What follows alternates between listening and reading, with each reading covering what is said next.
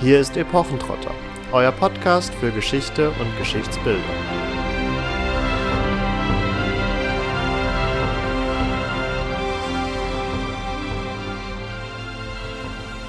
Hallo und herzlich willkommen zu einer neuen Folge Epochentrotter. In der dieswöchigen Episode haben wir mit dem Kulturhistorischen Museum in Magdeburg kooperiert. Dort könnt ihr aktuell und noch bis zum 9. Januar 2022 die Ausstellung mit Bibel und Spaten 900 Jahre Prämonstratenserorden sehen. Und da haben wir uns natürlich einen Experten auch zu eingeladen. Hallo, Herr Bütow. Guten Tag, hallo. Hallo. Mit Herrn Bütow werden wir gleich die vor allen Dingen Frühgeschichte des Ordens, der ja vermutlich nicht ganz so bekannt ist wie beispielsweise der Franziskaner oder der Benediktinerorden ist, uns anschauen, uns damit auseinandersetzen, wie auch dieser Name zustande kommt und welche ja, Eigenheiten der Orden in seiner Gemeinschaftsauslebung hat. Aber bevor wir dazu kommen, Herr Bütow, dürfen Sie sich gerne unserem Publikum noch einmal kurz vorstellen. Ja, herzlich gerne. Ich ähm, wohne und äh, lebe in Potsdam an der wunderschönen Havel, arbeite in Brandenburg, äh, arbeite in Magdeburg am Zentrum für Mittelalterausstellungen und bin dort seit 2018 vor allem äh, tätig im Bereich der nach außen wirkenden Projekte, ins Land Sachsen-Anhalt wirkenden Projekte. Also bin dort vor allem zuständig für Korrespondenzortprojekte, sowie also auch zu dieser von von Ihnen schon angesprochenen äh, Ausstellung mit Bibel und Spaten. Dazu hat das Zentrum für Mittelalterausstellungen ein großes Projekt unter dem Titel Das Erbe der Prämonstratenser äh, gestartet und dafür bin ich eben zuständig. Von Hause aus bin ich Mittelalterhistoriker, habe noch Philosophie und Germanistik studiert und habe meine Schwerpunkte vor allem in der Landesgeschichte und äh, ja, mich auch mit den Orden befasst und deshalb darf ich heute zu Ihnen sprechen. Äh, vielleicht noch ein kleiner Nachsatz für unsere Zuhörer und Zuhörerinnen. In welchem Verhältnis steht dieses Zentrum für Mittelalterausstellungen denn nun mit dem Kulturhistorischen Museum Magdeburg mit, oder wo ja die eigentliche Ausstellung zu sehen ist? Ja, wir sind ein An-Institut dieses Kulturhistorischen Museums und ähm, die Frau Dr. Köster, die die Direktorin äh, der Magdeburger Museen ist, ist zugleich unsere Leiterin. Allerdings haben wir ein breiteren, ähm, ein breiteres Aufgabenfeld. Das heißt, wir sind einerseits natürlich schon auch für die Stadt Magdeburg da, die uns äh, zu großen Teilen finanziert. Auf der anderen Seite haben wir aber auch die große Aufgabe, ins Land Sachsen-Anhalt zu wirken und das ist unser zweiter großer äh, Finanzförderer und deswegen sind wir also mit diesen Projekten immer stark in beide Richtungen unterwegs, sowohl für die Stadt Magdeburg als auch fürs Land Sachsen-Anhalt. Und was uns heute gemeinsam beschäftigt, sind eben die Prämonstratenser als sogenannter Priesterorden. Bevor wir uns der Gründung und dem Gründungsvater zuwenden, wollen wir aber erstmal klären, was es mit diesem sehr schwer auszusprechenden Namen auf sich hat. Und man könnte ja als Person, die irgendwie mal mit Latein zu tun hatte, ähm, darauf kommen, dass Prämonstratenser mit Prämonstranz oder Prämonstrare in Zusammenhang steht, also ja, frei übersetzt vor dem Zeigen, vor der Hostie, die in einer sogenannten Monstranz auch gezeigt wird im katholischen.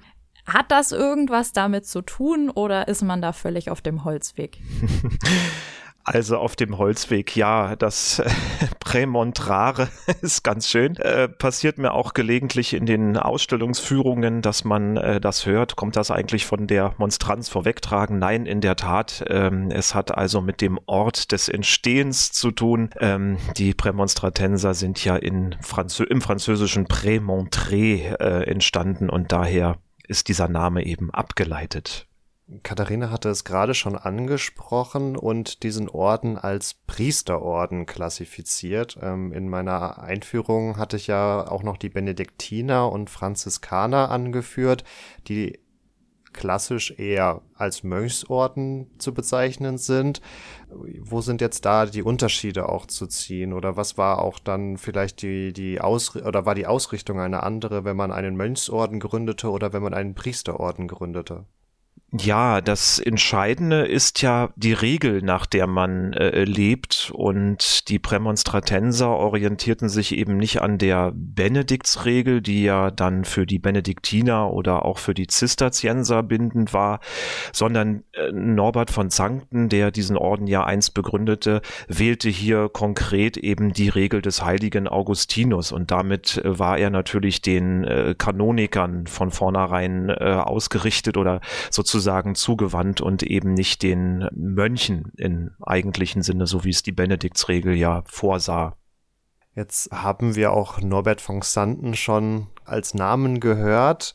Äh, er wird ja immer so als ja, Stifter bezeichnet. Ich glaube, Gründungsvater ist rein definitorisch nicht ganz richtig.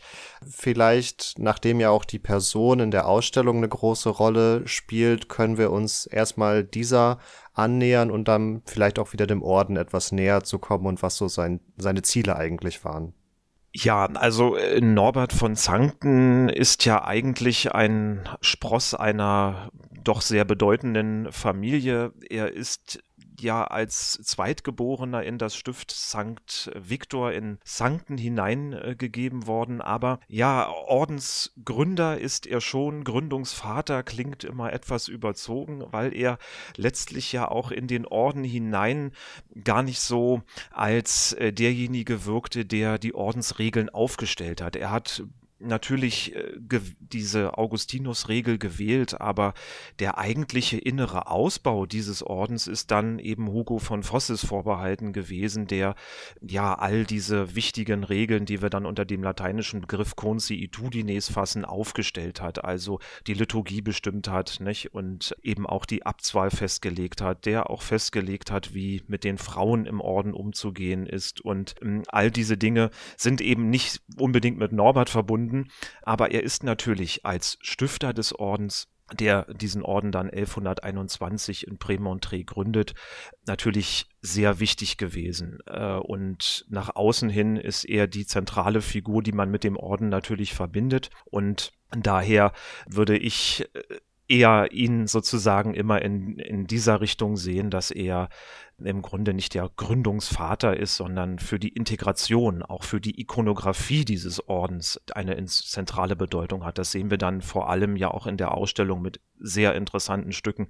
Wenn es dann in Richtung Barock schon geht, da wird er stark ikonisiert ähm, und in dieser frühen Zeit ist eben Norbert tatsächlich wichtig als Integrationsfigur, auch um die Leute um die Leute in den Orden einzubinden. Wir wissen ja letztlich äh, von einer starken, von einem starken Charisma dieser, dieser Figur Norbert, der also viele, viele Gefolgsleute hinter sich vereinte und damit auch in gewisser Weise ein, ein Netzwerk von Getreuen äh, fundierte, die dann sein Werk auch fortgesetzt haben und für die, für den Ausbau des Ordens viel entscheidender noch waren als er. Was gab denn eigentlich den Ausschlag für Norbert, so einen neuen Orden zu stiften?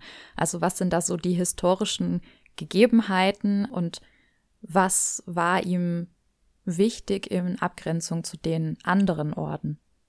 Also ganz wichtig ist natürlich erstmal der Zeitumstand zu sehen, in den Norbert hineingeboren wurde. Ähm, wir kennen das ja bis in die Schulbücher hinein, ähm, dass der Investiturstreit gerade im 11., 12. Jahrhundert enorm sich Bahnen brach und natürlich jeden einzelnen Gläubigen vermutlich auch stark erschütterte, indem diese beiden großen Gewalten, Papst und Kaiser, konfliktträchtig gegenüberstanden. Das ist sozusagen die große Bühne, vor deren Hintergrund sich ja eine ganze ganze Reihe von weiteren Problemen auch ergaben. Wir haben schon seit, ja, eigentlich den Ausläufern der, des Frühmittelalters eine starke adlige Fehdewirkungen, gegen die sich dann die Gottesfriedensbewegung ja auch wendet in Frankreich, die dann auch rüberschwappt ins Reich. Es ist auch, sagen wir mal, mit dieser ganzen äh, Episode auch ein starkes Bedürfnis nach der christlichen Urkirche verbunden, die Norbert auch natürlich stark prägt, indem man das dann wieder in Bezug setzt zu diesem starken adligen Einfluss auf Kirchenämter. Also adlige Grundherren haben Eigenkirchen, da wählen sie in der Regel den Pfarrer, den Priester selbst. Ist das eigentlich im Sinne der Kirche? Das wird natürlich gefragt. Ist dieser weltliche Einfluss auf die Kirche überhaupt äh, legitim? Und da entwickeln sich eben starke Gedanken in Richtung Urkirche, wo es eben die christliche Gemeinschaft ist, die ihren Pfarrer, ihren Seelsorger wählt, gepaart eben mit diesen starken weltlichen Einflüssen, die zurückgedrängt werden sollen, die Friedensbewegung, all diese Dinge, die wir dann unter diesem großen Terminus Kirchenreform äh, fassen, der natürlich nicht nur für die Prämonstratenser wichtig ist, sondern Sie hatten es vorhin auch schon erwähnt, die Zisterzienser sind in derselben Zeit ja groß geworden, die sich dann auch gegen den starken Reichtum in den Stiften, in den Klöstern auch wandten, die dann auch gesagt haben, das ist ja eigentlich nicht das, was äh, Jesus Christus uns vorlebte. Das ist nicht äh, die Leidensgeschichte, das ist nicht die Armutsgeschichte, das Ideal, das wir aus dieser frühen Kirche kennen. Und äh, Norbert, ja, der hat das als Stiftsherr in Zanken ja selber kennengelernt, dass es diese reichen Stiftsleute gab, die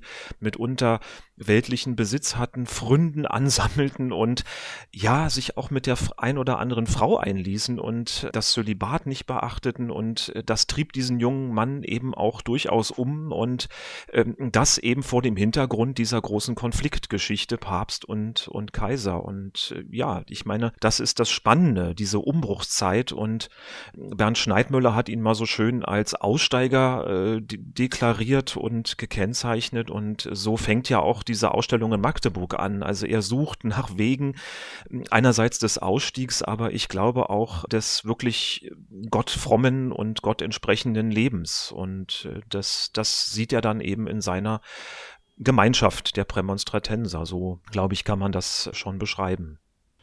Nun haben Sie erwähnt gehabt, dass der Orden in Prémontré gegründet wurde. Warum gibt es nun so eine große Ausstellung in Magdeburg? Ja, also ich, ich hole mal etwas weiter aus. Äh, in Magdeburg war es eigentlich schon recht früh, ja schon in den 1990er Jahren von den dort äh, hin zurückkehrenden Prämonstratensern äh, ein großes Thema, dass man sich in Magdeburg natürlich wählen wollte. Das hat damit zu tun, dass Norbert von Zanken 1126 zum Erzbischof von Magdeburg gemacht worden ist. Ich sage das jetzt so gemacht worden, also das äh, ist im Grunde im Umfeld eines Reichstags, eines Hoftages König Lothars Dritten entstanden. Und ja, er kam dann eben 1126 nach Magdeburg und blieb hier wenige Jahre bis zu seinem Tod natürlich 1134 als wirkmächtiger Erzbischof auch in Erinnerung der späteren Generation. Der hat hier natürlich in Magdeburg einen doch starken Stellenwert innerhalb der, der, ja, der Lokalgeschichte, der Regionalgeschichte. Hinzu kommt, dass er seit 1994 auch äh, der Stiftspatron der, der Magdeburger Kirche ist, des Erzbistums Magdeburg ist. Und damit war natürlich klar, im Jubiläumsjahr 2021 äh, ist die Kulturpolitik hier in Magdeburg auch stark interessiert gewesen, dieses Jubiläum zu feiern. Nicht als religiöses Event, sondern eben als kulturgeschichtliches Event. Das war ja eben ganz, ganz wichtig. Und natürlich ist man da eingebunden in ein großes Netzwerk zwischen äh, Löwen, zwischen Magdeburg, zwischen Prag, all diese großen Städten, an denen die Prämonstratenser ja eine wichtige Geschichte gespielt haben. Und das ist der Grund gewesen, weshalb Magdeburg sich hier natürlich auch besonders stark machte als die äh, Stadt, die letztlich mit dem Erzbischof äh, stark äh, verbunden war und auch Zentrum einer eigenen Raumeinheit, einer eigenen Sekarie der Prämonstratenser letztlich war. Und in diesem Sinne hat das natürlich seinen Sinn, dass eine solche große Ausstellung hier in Magdeburg entstanden ist. Sie hatten ihn zuvor jetzt schon als Aussteiger betitelt. Ist Magdeburg denn dann als Ausstieg zu bezeichnen? Weil heutzutage liegt es relativ zentral in Deutschland, aber das war ja damals eher überspitzt formuliert an der Grenze zumindest der westlich-katholischen Welt und äh, entsprechend dann vielleicht als Ausstieg zu verstehen, wenn man sich an diese Peripherie begibt. Ja, also Ausstieg eher in einem kirchlichen Sinne, also weg sozusagen äh, vom zentralen Dogma, vielleicht eher hin in eine eigene Glaubensgemeinschaft, die natürlich auch kirchlich äh, konform und päpstlich approbiert ist, aber einen ganz besonderen Weg zu Gott darstellt. Aber Magdeburg, weil Sie das so schön äh, fragten, ein Ausstieg ist es wohl eher nicht. Ähm, also einige Historikerinnen, Historiker bezeichnen das immer gerne so als Ort, an dem sich Norbert abarbeiten konnte, der große Quirlgeist, der zwischen Papst und Kaiser immer wieder changierte und beide auch stark beeinflusste oder auch beschäftigte. Die Ausstellung in Magdeburg hat eine für mich griffigere äh, Bezeichnung, die sagt eher Neuanfang, Neubeginn in Magdeburg. Und das trifft es eigentlich auch, weil er nun ja ein Kirchenfürst äh, wird und damit eine starke Machtposition auch hat. An einem, Sie haben recht, Grenzgebiet, aber das ist für ihn, glaube ich, auch gleich wieder eine große Chance gewesen, seinem Orden auch zur weiteren Ausbreitung zu verhelfen. Es gibt in der Ausstellung in Magdeburg eine sehr schöne Urkunde des äh, Papstes Innozenz II. von 1133 zu sehen, die das aus meiner Sicht besonders hm, gut untermauert, denn sie definiert, dass alle Bistümer östlich der Elbe, Saale und Oder eben diesem Magdeburger Erzbistum untergeordnet sein sollen. Das ist natürlich sehr in die Zukunft gesprochen und auch etwas illusorisch gewesen, weil sich gerade dann natürlich östlich der Oder weitere Bistümer äh, bildeten, die natürlich äh, da eigene Ansprüche hatten. Aber diese Urkunde zeigt aus meiner Sicht sehr schön auch einen gewissen Plan Norberts, seine Prämonstratenser im Ausbau der Kirchenstruktur östlich der Elbe einzubinden und hier auch so etwas wie Kulturlandschaftspflege, Ausbau Landesausbau zu betreiben. Und äh, das ist ja dann eben weniger durch ihn als vielmehr durch seine Nachfolger dann aufgegangen, auch diese Idee. Also schlussendlich, glaube ich, ist es eine große Chance, die sich hier aufgetan hat für Norbert, die er ergriffen hat, die aber innerhalb des Ordens auch durchaus kritisch gesehen worden ist. Denn wir müssen uns vor Augen führen, wie ist er in dieses Amt gelangt des Erzbistums, äh, des Erzbischofs. Da hat natürlich der König Lothar eine enorme Rolle gespielt, obwohl der Papst natürlich da auch irgendwie schon auch approbierte, aber das war natürlich ganz im Sinne eigentlich der alten Strukturen auch. Der König setzt die Bischöfe ein, nicht? Und das wurde dann innerhalb des Ordens auch stark kritisiert. Nichtsdestotrotz die Ikonografie hat Norbert dann eigentlich stets als Erzbischof von Magdeburg dargestellt, auch in späteren Zeiten der Gegenreformation oder auch des Barock, wo man dann natürlich schon andere Glaubensgegner, andere Konfessionsgegner hatte. Da hat sich das Bild dann stark äh, verfestigt. Aber es war eine große Gelegenheit für Norbert, die er dann auch ergriffen hat im Sinne seines Ordens. So würde ich das schon auch äh, beschreiben. Vielleicht für den historischen Kontext noch mal ein bisschen tiefer gehen, nachdem wir, glaube ich, jetzt gerade ein wenig drum herum geschifft sind. Mhm. Was war denn östlich der Elbe oder der Oder auszubauen? Warum war das so gesehen für ein Bistum in Anführungsstrichen frei verfügbares Land, was es nun ja auszubauen galt oder zu kultivieren, um es jetzt sehr überspitzt zu formulieren?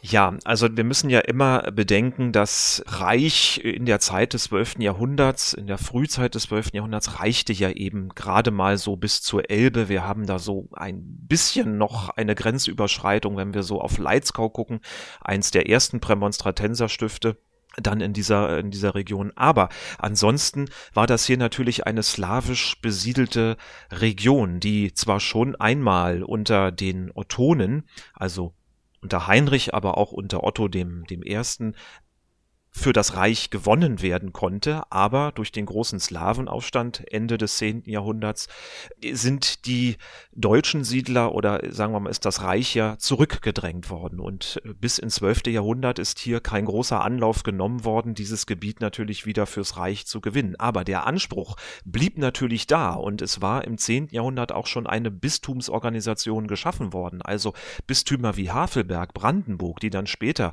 wieder errichtet worden sind, die bestanden bestanden und die Bischöfe sind nach wie vor auch gewählt worden, obwohl die dort nicht ansässig waren. Also gab es auch im 12. Jahrhundert immer wieder einen Grundanspruch. Das gehört natürlich auch ins Reich, weil die Ottonen letztlich äh, schon mal da waren. Und die Urkunde, die ich gerade schon angesprochen habe von 1133, die formuliert das auch direkt. Äh, die geht auf diese Kirchenstruktur, die die Ottonen, die ganz besonders Otto hervorgebracht hat, auch ein als zusätzliche Legitimation. Das gehört eigentlich ins Reich. Und ähm, dann sind da so illustre Gestalten wie Albrecht der Bär oder Heinrich der Löwe, die dann eben diese Kreuzzugsidee abwandeln und natürlich äh, gegenüber dem Königtum deutlich machen und auch gegenüber dem Papsttum deutlich machen, wozu sollen wir ins Heilige Land fahren? Wir haben ja die Ungläubigen hier vor der eigenen Haustür und damit ist dieser starke Impetus auch äh, Richtung Osten gegeben. Und das verbindet sich dann schlussendlich mit einer starken Siedlungspolitik und Siedlungsgenese, die dann ja verbunden wird mit diesem Begriff Landes Landesausbau. Da wendet man sich ja in der aktuellen Zeit eher gegen den Kolonisationsbegriff, weil der sehr stark oktroistisch wirkt und expansiv. Wir wissen, dass es sowohl natürlich integrative Prozesse wie auch konfliktträchtige Prozesse äh, in Sachen der Ostsiedlung äh, gab. Aber wie gesagt, der hochmittelalterliche Landesausbau, der ist eigentlich ja das zentrale Thema äh, dieser Zeit. Und da betten sich dann eben auch unsere Prämonstratenser stark ein. Jetzt haben wir also mehr oder weniger schon geklärt, wo wir sind, wo auch die Prämonstratenser nach und nach überall sich ähm, etablieren konnten, zumindest im Heiligen Römischen Reich. Wir haben auch schon angesprochen, wann das Ganze passiert ist, also 1126 eben äh, Norbert von Xanten, der dann Erzbischof in Magdeburg wird. Jetzt wollen wir natürlich auch wissen, hat Norbert das ganz alleine geschafft? Da kann ich schon vorwegnehmen, wir hatten es ja auch schon kurz erwähnt. Nein, natürlich nicht. Er hatte Gefolgsleute. Das war aber ja nicht nur Hugo von Fosses, aber mit dem können wir vielleicht so als dem bekanntesten anfangen, um mal aufzudröseln, wer denn da eigentlich so zu der zweiten Generation gehört. Ja, sehr gerne. Also Norbert lebt natürlich mit und von seinem äh, großen Netzwerk. Also Hugo von Fosses ist ja ein langer Getreuer von ihm gewesen, der eben als erster Abt von Prémontré dort äh, ja eigentlich die Geschäfte leitete, als Norbert diesen Orden ja gegründet hat, ist ja auch sehr schnell wieder von dann gezogen, auch wieder als Prediger durchs Land gezogen, hat weitere ja Getreue um sich geschart und es blieb diesem äh, Hugo von Fosses vorbehalten, diese ersten Constitudinis aufzustellen. Da haben wir ein sehr schönes Beispiel auch in der Ausstellung in Magdeburg im zweiten Raum äh, ausgestellt, die das auch sehr deutlich äh, macht. Und ein weiterer Gefolgsmann, der auch schon recht früh mit Norbert verbunden ist, ist eben Anselm von Havelberg, den Norbert dann gerade ganz stark auch in seiner Funktion als Erzbischof von Magdeburg unterstützt. Der gute Anselm wird schon sehr bald dann Bischof von Havelberg und ein großer Intellektueller auch des Ordens, der sich enorm auch darum bemüht, diese Bewegung der Prämonstratenser zu legitimieren. Und das tut er in seinem Antizimenon ganz eklatant und auch ganz, ja, überlegen und auch intellektuell auf eine sehr interessante Art und Weise, wirft die Frage auf, es gibt so viel Unruhe in der christlichen Kirche, so viele Orden gibt es hier, wie können wir das eigentlich noch fassen? Und da hat er ganz interessante äh, Ansätze und Ideen, diese Prämonstratenser-Bewegung äh, auch zu, zu legitimieren. Und ja, in diesem Umfeld, in diesem Magdeburger Umfeld gibt es dann eben auch eine Reihe noch weiterer Figuren, die aus meiner Sicht so eine gemeinsame Generation markieren, der äh, Norbert-Gefolgsleute, die dann auch systematisch hm, installiert werden auf diese Bistum, Bistumssitze. Und das ist zum Beispiel auch verbunden mit äh, Wigger von Brandenburg und von Brandenburg sagt schon, der kommt dann auf den Brandenburger Bischofsthron. Das ist alles nicht selbstverständlich. Also wenn ich das jetzt hier so schildere, dann klingt das so, als wenn das alles so hätte, leicht funktioniert hätte. Das sind wirklich ähm, einmalige und wirklich in situ zu sehende äh, Situationen, die sich da auch äh, boten. Das waren alles Prozesse, die man verhandelt hatte und das ging auch nicht ohne diese großen weltlichen Herren, wie zum Beispiel eben Albrecht Albrecht den Bären, der da nicht umsonst gerade in diesen frühen Prämonstratenser-Stiften eine wichtige Rolle spielte in deren Geschichten, ob es jetzt als Schutzvogt war oder eben als Schutzherr, der dann auch mit Stiftungen hineinging. Und was ähnliches zeigt sich eben auch bei ähm, Heinrich dem Löwen. Aber wir waren ja stehen geblieben bei den Gefolgsleuten. Also Wigger von Brandenburg äh, kam sozusagen aus diesem Magdeburger Umfeld, ist dann ja mit großen Möglichkeiten eben auf diesen Thron nach, auf diesen Bischofssitz nach Magdeburg gekommen und hat dann selbst in dieser Funktion wieder dafür gesorgt, dass die Prämonstratenser äh, sich ausbreiten. Er ist nämlich derjenige, der dann in Leitzkau 1138, 39 mit Prämonstratensern besiedelt, diese St. Thomaskirche, die dort äh, sich befunden, äh, die St. Thomaskirche, die Petrikirche, die sich dort befunden hat, die war schon in seinem Besitz als äh, Bischof zum Beispiel. Und damit konnte er die Prämonstratenser dort ansiedeln als erste Siedlung überhaupt östlich der Elbe. Und von dort ging es dann wie Satelliten eben weiter. Pribislav Heinrich, der letzte Slawenfürst in Brandenburg, der holte sich dann die Prämonstratenser nach Brandenburg. Wie wir wissen aus dem Traktatus de Obe Brandenburg soll da auch der Wigger seine Finger mit im Spiel gehabt haben, indem er ihn irgendwie, so wie es da heißt, mahnend, ja, erinnert hat, die Prämonstratenser dahin zu holen. Und dann sind eben aus Leitzkau Prämonstratenser nach St. Gotthard nach Brandenburg gegangen wenig später dann eben auf die Dominsel in den 1160er Jahren. Und vielleicht ein letzter Fall, das ist der Evermut, der ursprünglich Propst in Magdeburg war, der wird von Heinrich dem Löwen nach Ratzeburg geholt und äh, kann dort dann im Grunde das dortige Bistum äh, mitentwickeln. Aber nochmal, das ist alles nicht selbstverständlich, sondern das gelingt hier tatsächlich, dass wir drei Bistümer haben, die dann wirklich in ihren Domkapiteln prämonstratensisch sind. Ähm, das ist nichts Außergewöhnliches, aber schon etwas Besonderes, was sich durch die Zeitumstände, durch große landesherrliche Förderungen und durch viel Konsens und Unterhandlungen auch, auch ergibt. Und wie darf man sich das vorstellen? Also die genannten Herren, waren die alle, ich sage jetzt mal ganz flapsig, Buddies oder waren die ähm, totale Opportunisten? Also haben die irgendwie sich gekannt und wurden dann in bestimmte Ämter gezielt gesetzt oder fanden die das, was die Prämonstratenser machen, alle ganz toll und haben sich dem dann angeschlossen? Ja, also man darf natürlich äh, auch das Seelenheil dieser Fürsten nicht vergessen. Also Prämonstratenser konnten tatsächlich Gottesdienst, die waren sehr populär, wenn man das jetzt so flapsig ausdrückt, aber die waren sehr beliebt, was die Seelsorge angeht. Und wir kennen das ja aus den frühesten Stiftungen, ob das jetzt äh, die Kappenberger Grafen sind oder die Grafen von Sein, also Kappenberg als erstes Stift im, im Reich. Da wird natürlich mit den adligen Stiftern dann auch im Anschluss ein großes äh, Gedenken, ein Totengedenken, eine Fürbitte äh, verbunden. Das ist natürlich ganz wichtig für die adligen Stifter auch, dass sie hier in den Prämonstratensern einen Orden haben, der für sie, für ihre Anverwandten, für ihre Familienmitglieder auch fürs Seelenheil beten. Das ist natürlich ganz, ganz wichtig und das ist als Movens und als Grundlage als Handlungsmotivation immer hinzuzurechnen.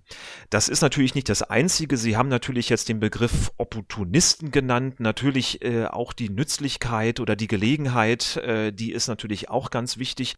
Norbert hat eben selber Grundlagen gelegt und äh, nun waren die Prämonstratenser in Magdeburg eben angekommen und damit hatten sie auch einen gewissen Machtfaktor, will ich es mal nennen. Aber ähm, auch die nachfolgenden Bischöfe, die jetzt keine Prämonstratenser mehr in Magdeburg waren, die haben den Orden trotzdem auch unterstützt. Also eine weitere große Figur, eine ein Zeitgenosse von Albrecht dem Bären ist eben Wichmann von Seeburg als Erzbischof von Magdeburg und da wissen wir mal konkret, wie solch eine Unterhandlung denn auch stattfand. Der hat es also verstanden, weil er die Prämonstratenser eben auch unterstützte im Sinne des Landesausbaus. Er wollte in seiner Magdeburger Diözese das Land weiterentwickeln, auch die Seelsorge, die Mission, die Christianisierung vorantreiben und natürlich nutzte er einerseits die Zisterzienser, andererseits aber eben auch die Prämonstratenser, unterstützte massiv eben die Ansiedlung Siedlung in Jericho 1144. Und da haben wir eine sehr schöne Unterhandlung, die wir dann erkennen können. Albrecht der Bär wird als Schutzherr einbezogen eigentlich auch ein Stück weit ein Konkurrent von dem Wichmann, aber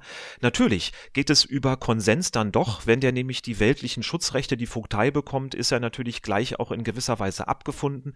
In der Regel auch konsensual eingebunden, weil dann die Prämonstratenser dort auch wieder die Seelsorge übernehmen. Dann gibt's die nächste Generation, die Söhne Albrechts unterstützen dann auch wieder diese Stifte. Also Sie sehen, da gibt's Kontinuitäten, aber ähm, das ist eben vielfach und man sieht es in Magdeburg etwa mit einer riesengroßen Versammlung verbunden, wo dann die regionalen Adligen, also neben Albrecht dann die untergeordneten Lehnsträger, etwa die ähm, Familie von Arnstein, die dann als Ruppiner Grafen vor allem sehr wichtig werden, die sind damit eingebunden.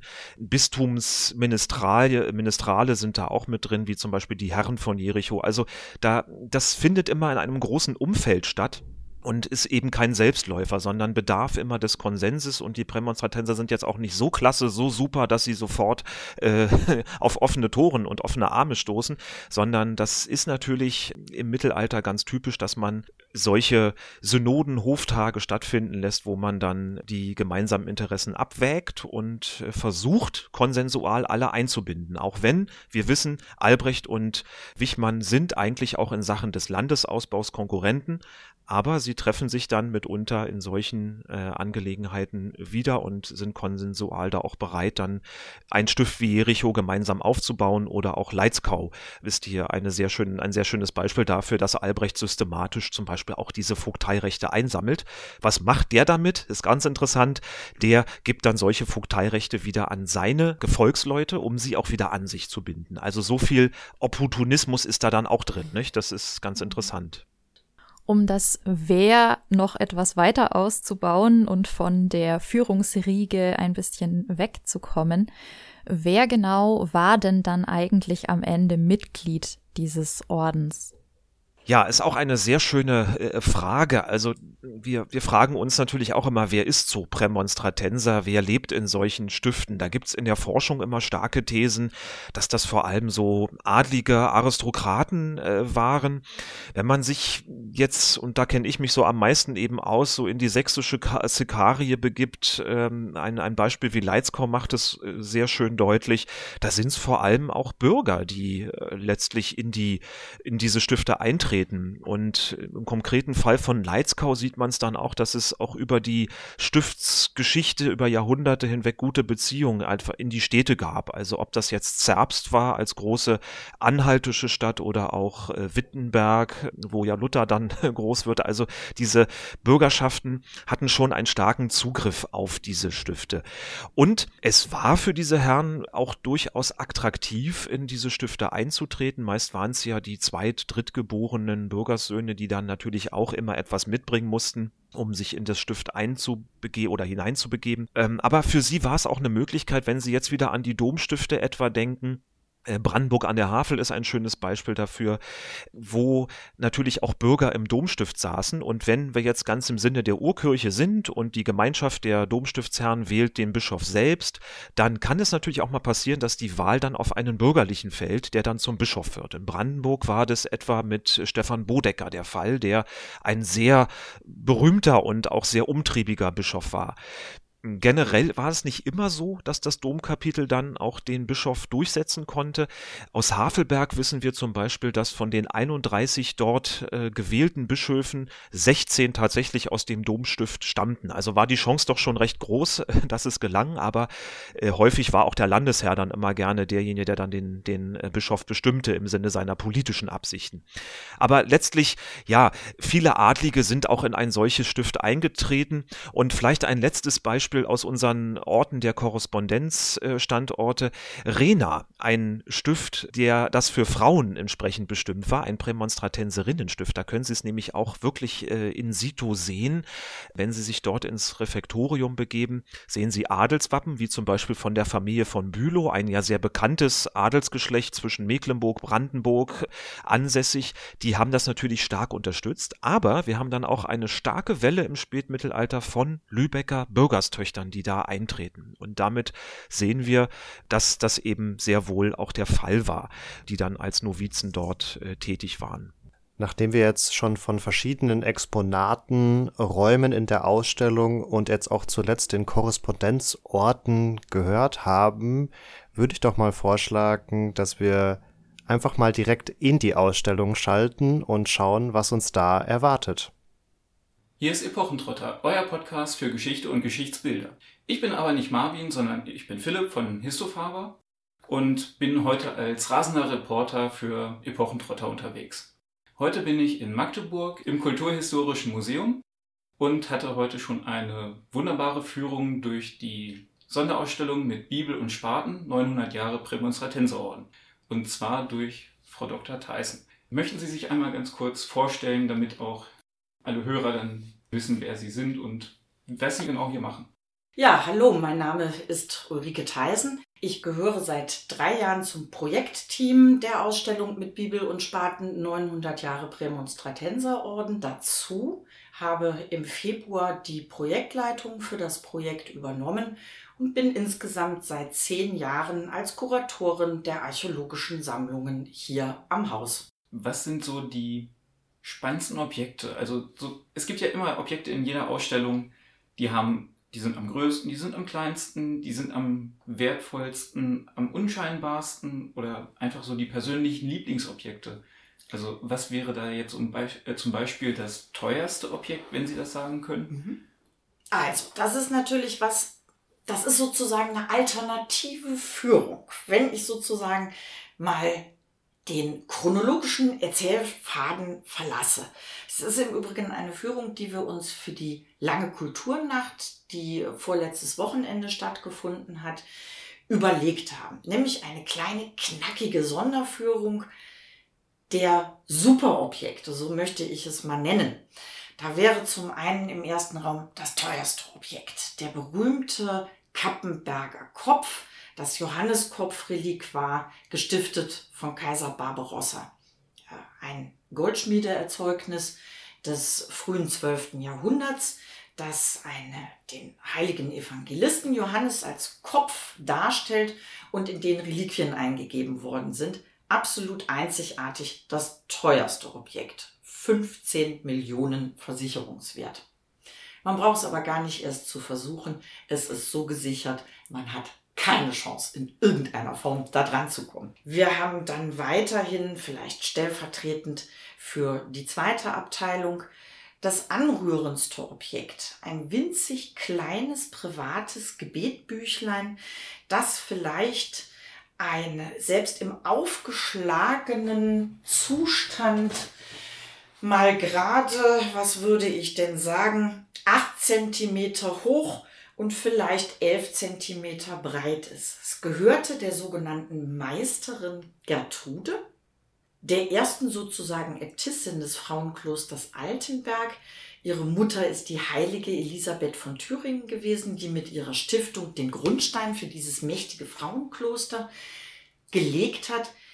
Und ganz besonders putzig ist daran, dass neben diesen privaten kleinen Stundengebeten quasi die erste Seite eine illuminierte Miniaturdarstellung der Eltern der Getrude sind, nämlich die schwangere Elisabeth von Thüringen, die sich von ihrem Mann verabschiedet, der gerüstet auf dem Ross in den Krieg zieht, nicht wiederkommen wird und die sich Hand per Handschlag versprechen, dass eben dieses Kind, mit dem Elisabeth schwanger ist, der Kirche geweiht werden wird. Und genau das passiert eben auch. Und dieses Mädchen wird erste Vorsteherin des Stiftes Altenberg. Unglaublich niedlich in der Darstellung. Es geht weiter über ein großes Kuriositätenkabinett im 15. und 16. Jahrhundert. Natürlich haben wir immer prächtige Ausstattung, aber wir haben drei Objekte nebeneinander stehen. Ein Reliquar, das aus einem Straußenei gemacht worden ist. Daneben ein Pokal, wo das Pokalinnere, die Kupper, aus einer geschnitzten Kokosnuss besteht und tatsächlich eine sagenumwogene Drachenzunge, die zur Gründungslegende des Klosters Wilden gehört, die in Wirklichkeit ein fossiler Stirnfortsatz eines Schwertfisches ist. Also das fällt in die Nummer die kuriosesten Objekte. Das schwerste und vielleicht widerspenstigste Objekt ist ein großes Chorgestühl, eines der ältesten, das wir in Deutschland vorhanden haben, äh, aus Ratzeburg, Anfang des 12. Jahrhunderts, mit über 320 Kilo. Das größte, oder sagen wir mal, nein, nicht das größte, das schwerste Objekt. Das größte Objekt kommt aus der Barockzeit, ist die erste Gitterverkleidung der dritten Grablege von Norbert oder der zweiten Grablege von Norbert, nicht der dritten, sondern der zweiten, nach der Umbettung nach Prag. Eine große Gittereinfassung, die über 3,20 Meter hoch ist, aus 14 Einzelteilen besteht, zwei Tage Aufbauzeit bedurft hat. Und die ist tatsächlich so hoch und so groß, dass wir sie in der Abteilung nicht in die Räumlichkeiten bekommen hätten und deshalb in den großen Saal, den Kaiser Otto Saal, ausgelagert haben bei uns im Museum. Das, tja, vielleicht, wenn nicht spektakulärste, aber vielleicht dramatischste Objekt, mein absolutes Lieblingsobjekt, ein Zeichen des Widerstandes, entstanden 1950 nach der sozialistischen Revolution in der Tschechoslowakei, als in der Aktion K in einer Nacht alle Ordenshäuser, alle Ordensmenschen, alle Priester, alle weiblichen Zugeordneten, die vielleicht nur halbe Wein gehabt haben, interniert worden sind. Die Klöster sind in Internierungs- und Arbeitslager umgebaut worden und im Kloster Tschelew hat sich trotz der Internierung Widerstand gelegt und man hat im stillen und heimlichen aus einer oder mehreren ja, Weißblech Konservendosen, in denen Gurken eingemacht worden sind, eine neue Monstranz geschaffen. Also aus eigentlich billigstem Abfallmaterial ein Gegenstand erzeugt, in dem die Hostie präsentiert werden kann. Und auch dieses Stück aus Weißblech hat überlebt, wird bis heute genutzt und befindet sich im Klosterschatz von Kloster Tschelew. Und so könnte man noch viele Objekte benennen. Es gibt unheimlich schöne, interessante, ähm, glitzernde Objekte, gerade in der Zeit des Barocks. Aber ich glaube, das sind meine Favoriten der Ausstellung. Ja, vielen lieben Dank an Frau Theisen und auch an dich, lieber Philipp, nochmal nach Magdeburg.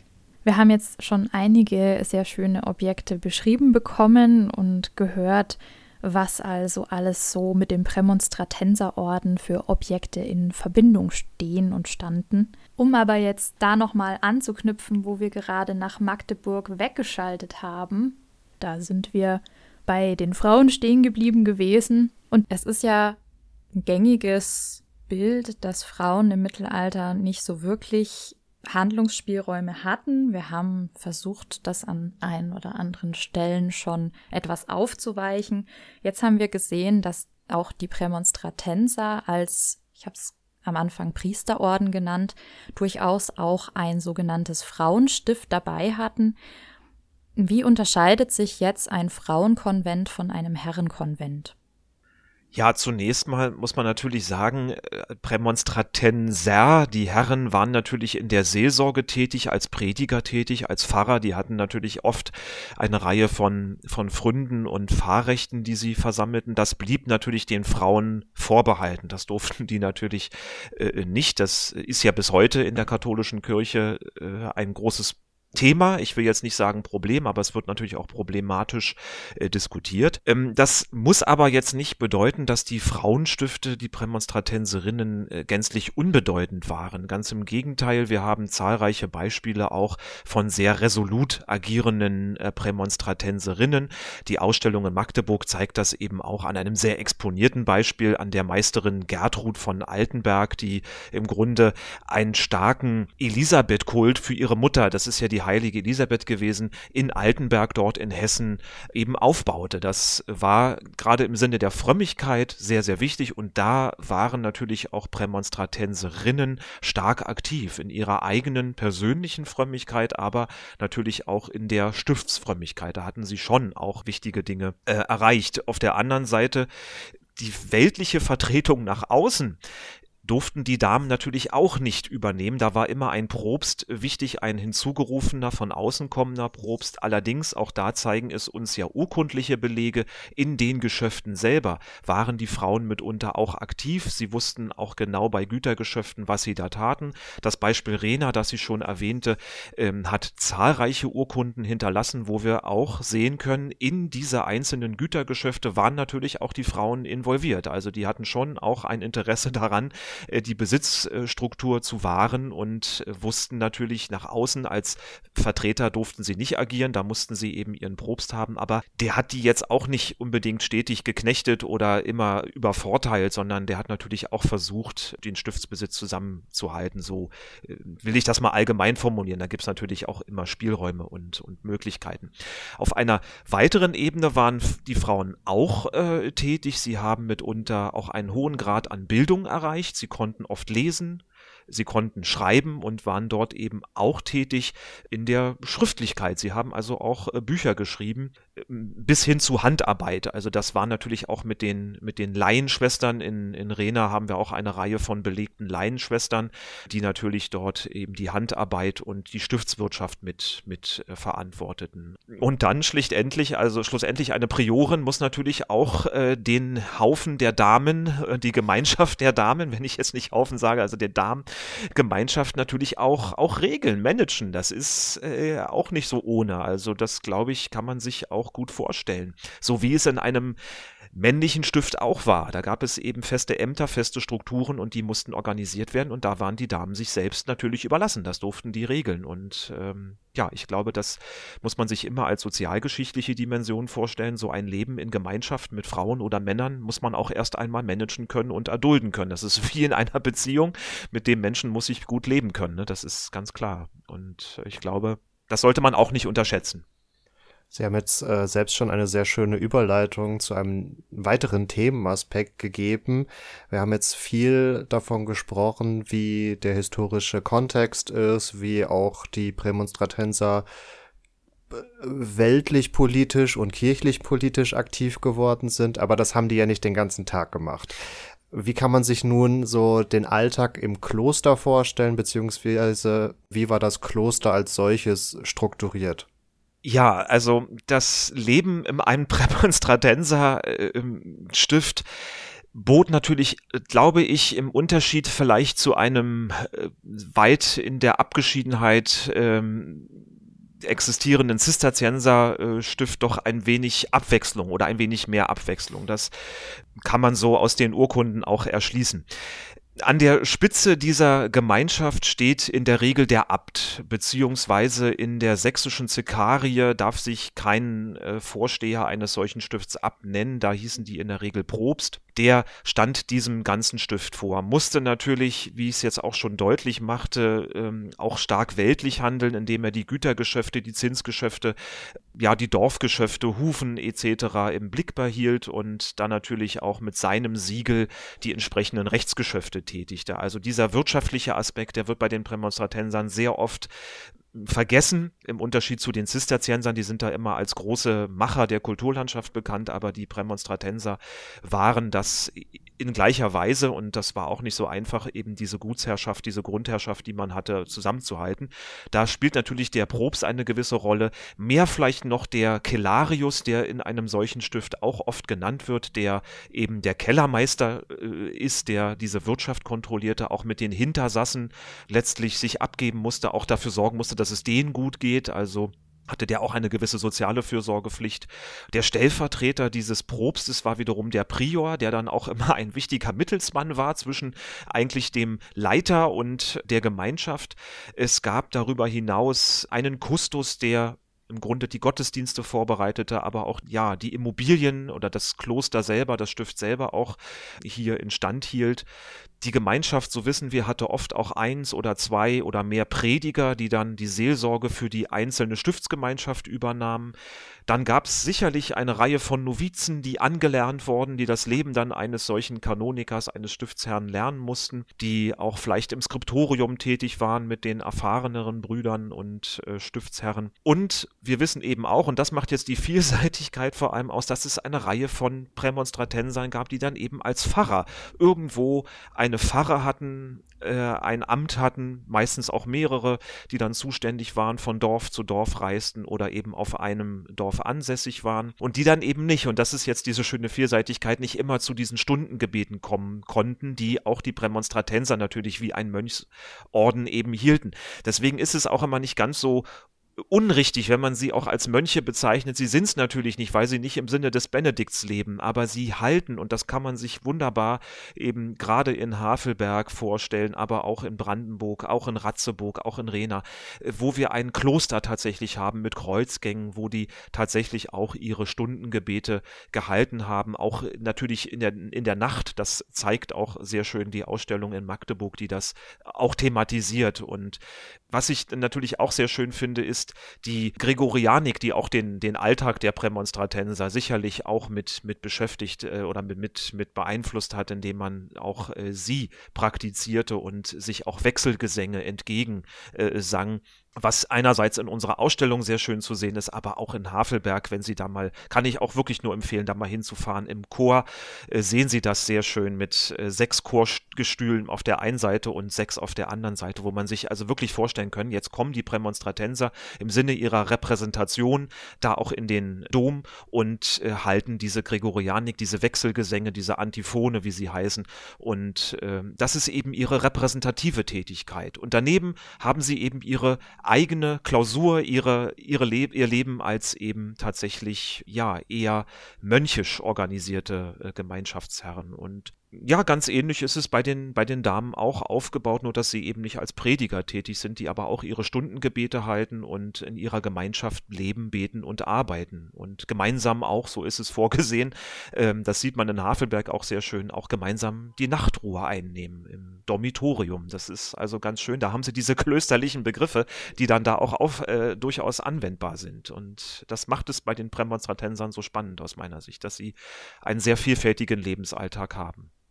Die Prämonstratenser gibt es ja auch heute noch, auch in Magdeburg. Wie sieht es denn aus mit einem Damenstift bei den Prämonstratensern? Gibt es das auch noch oder wurde das irgendwann abgeschafft?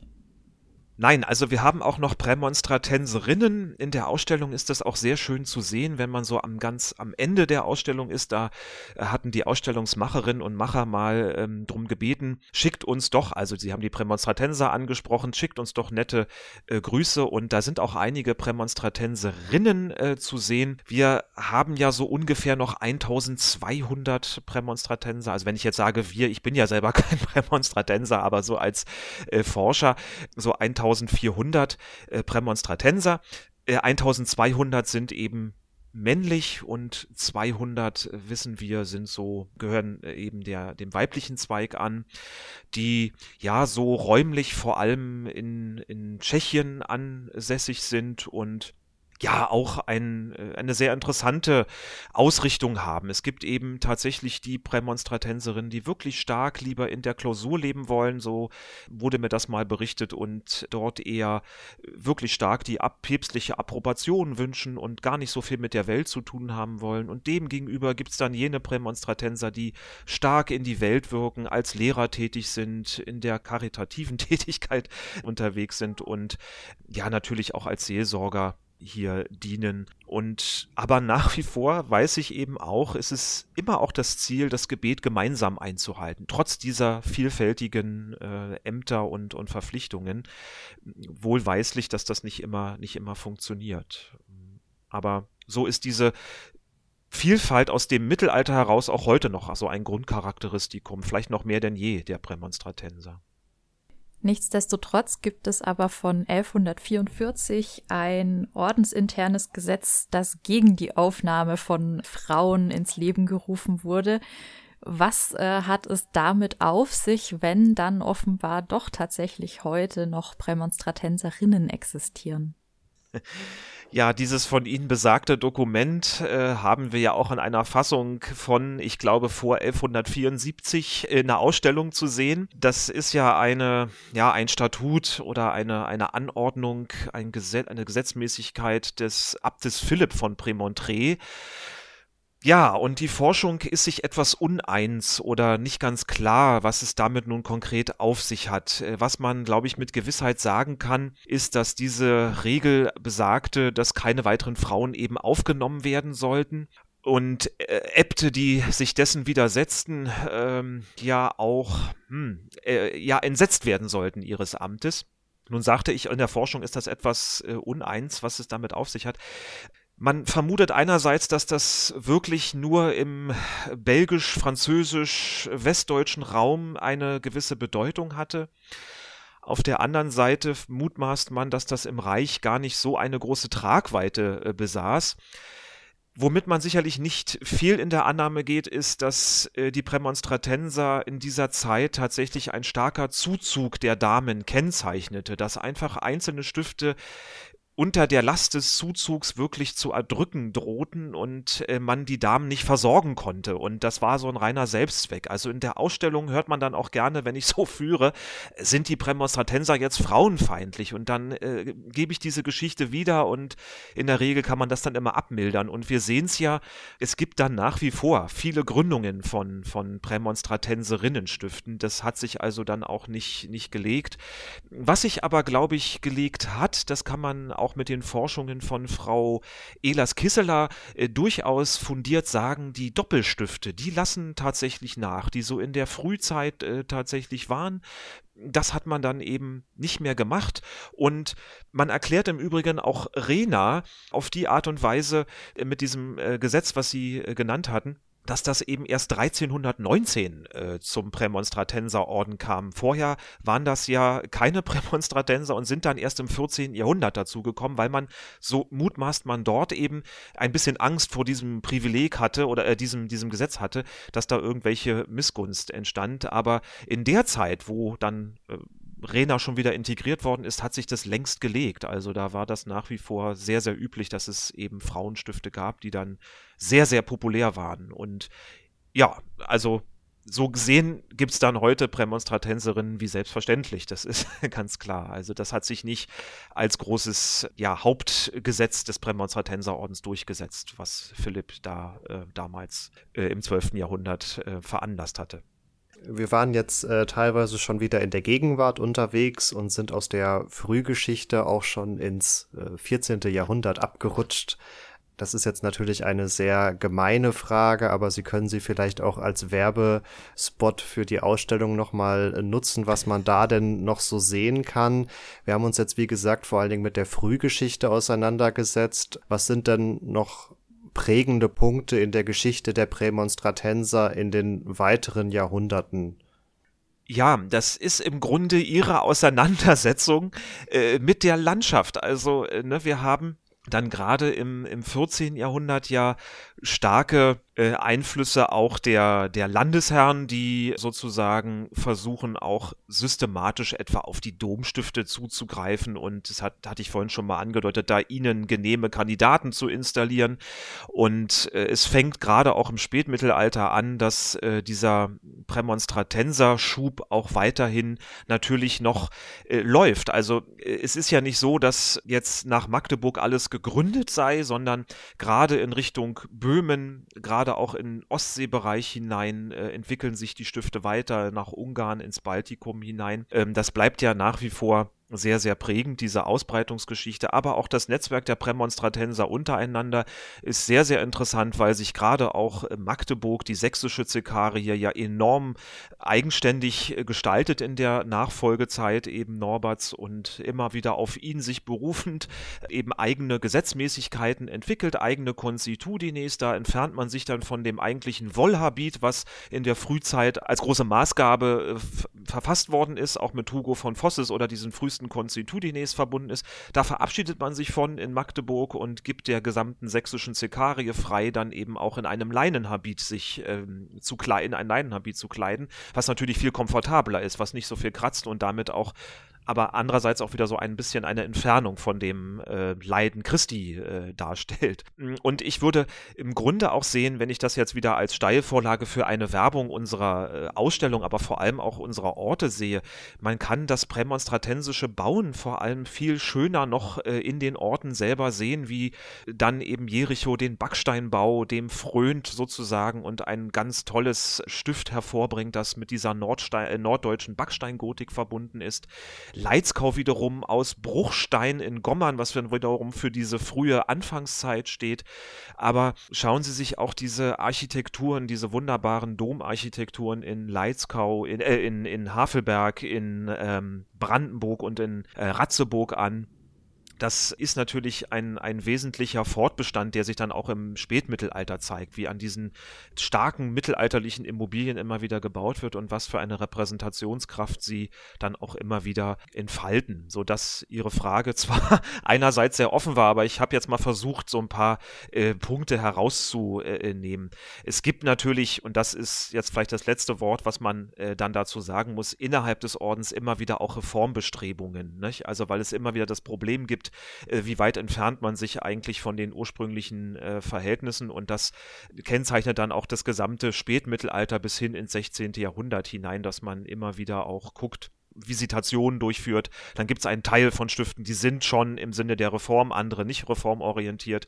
Also diese Pluralität, diese Vielfalt der Orden die zeigt sich dann gerade im Spätmittelalter. Und das ist aus meiner Sicht immer so ein Kennzeichen dieses Ordens, dass er so unheimlich äh, vielseitig ist. Und das fächert sich, um Ihre Frage dann ein für alle Mal zu beantworten, so in diesem Spätmittelalter immer weiter auf. Und da sind es die Ortsgeschichten, in die man sich wirklich hineinbegeben muss. Äh, und die sind vielfach gar nicht bekannt, so dass ich hier an der Stelle auch sagen kann, wenn es jüngere Zuhörerinnen und Zuhörer gibt, die in der Forschung tätig sein äh, wollen und da auch nach nach Themen suchen, kann ich nur sagen, mir geht es auch so. Ich habe die Prämonstratenser auch erst lieben gelernt, jetzt so richtig mit diesem Projekt. Da gibt es viel zu tun. Da kann man noch recht viel machen, auch mit einer schönen äh, Maßgabe. Und da gibt es, glaube ich, äh, viele Projekte. Und ob das Habilitationen sind, Promotionen oder Bachelorarbeiten, da kann man eine Menge zu machen, aus ganz unterschiedlichen Sichtweisen. Ja, mit diesem schönen Aufruf wollen wir die Zuhörerinnen und Zuhörer auch gar nicht mehr allzu lange an unseren Podcast fesseln, sondern eigentlich direkt losschicken, in die Quellenarbeit sich zu stürzen. Ähm, wir dürfen uns ganz herzlich bei Ihnen, Herr Bütow, bedanken, dass Sie heute bei uns zu Gast waren. Gerne, das habe ich gerne gemacht und es hat mir auch sehr viel Freude gemacht. Und ich kann auch nur sagen, machen Sie weiter so, das ist ein ganz tolles äh, Format. Ja, vielen, vielen Dank. Ähm, es war uns auch eine Freude und es ist auch ein sehr schönes Schlusswort gewesen. Also die Forschung nimmt kein Ende und wer sich über die Prämonstratenser jetzt erstmal nochmal umfangreich informieren möchte, ist natürlich in der Ausstellung in, im Museum Magdeburg bestens aufgehoben, mit Bibel und Spaten 900 Jahre Prämonstratenserorden zu verfolgen. Und wir hatten ja kurz schon zu Philipp und Frau Theissen rübergeschaltet und dabei gehört, was also das teuerste oder das unhandlichste oder auch das kleinste Objekt der Ausstellung ist. Dieses Interview könnt ihr in voller Länge ab nächsten Mittwoch ganz genau über eure Lieblingspodcast-App oder worüber ihr uns sonst so konsumiert abrufen. Da erfahrt ihr mehr zur Entstehung der Ausstellung. Ihr könnt außerdem in die sieben Themenräume einmal reinhören, reinschnuppern, vom Mittelalter bis in die Gegenwart. Und ihr erfahrt außerdem auch noch, was es an zusätzlichen Angeboten zwecks Kulturvermittlung im Kontext eben dieser Ausstellung so gibt und könnt da dann entsprechend vielleicht mitmachen, wenn ihr in der Nähe seid oder in der Nähe demnächst sein werdet. Damit fordere ich euch alle noch auf, wie das bei uns mittlerweile so üblich ist, doch mal auf unseren Seiten bei Facebook und Instagram vorbeizuschauen und uns ein Like dazulassen. Ihr könnt uns außerdem immer erreichen unter kontakt.epochentrotter.de, wenn ihr kein Fan von Social Media seid. Und ihr könnt uns natürlich auch auf epochentrotter.de besuchen. Wir freuen uns jederzeit über Feedback und Themenvorschläge und damit beende ich jetzt meine Abmoderation und wünsche eine gute Zeit und bleibt gesund. Ja, mir bleibt auch nur noch zu sagen, macht's gut und ciao ciao und nochmal ein liebes Dankeschön an Herrn Bütow.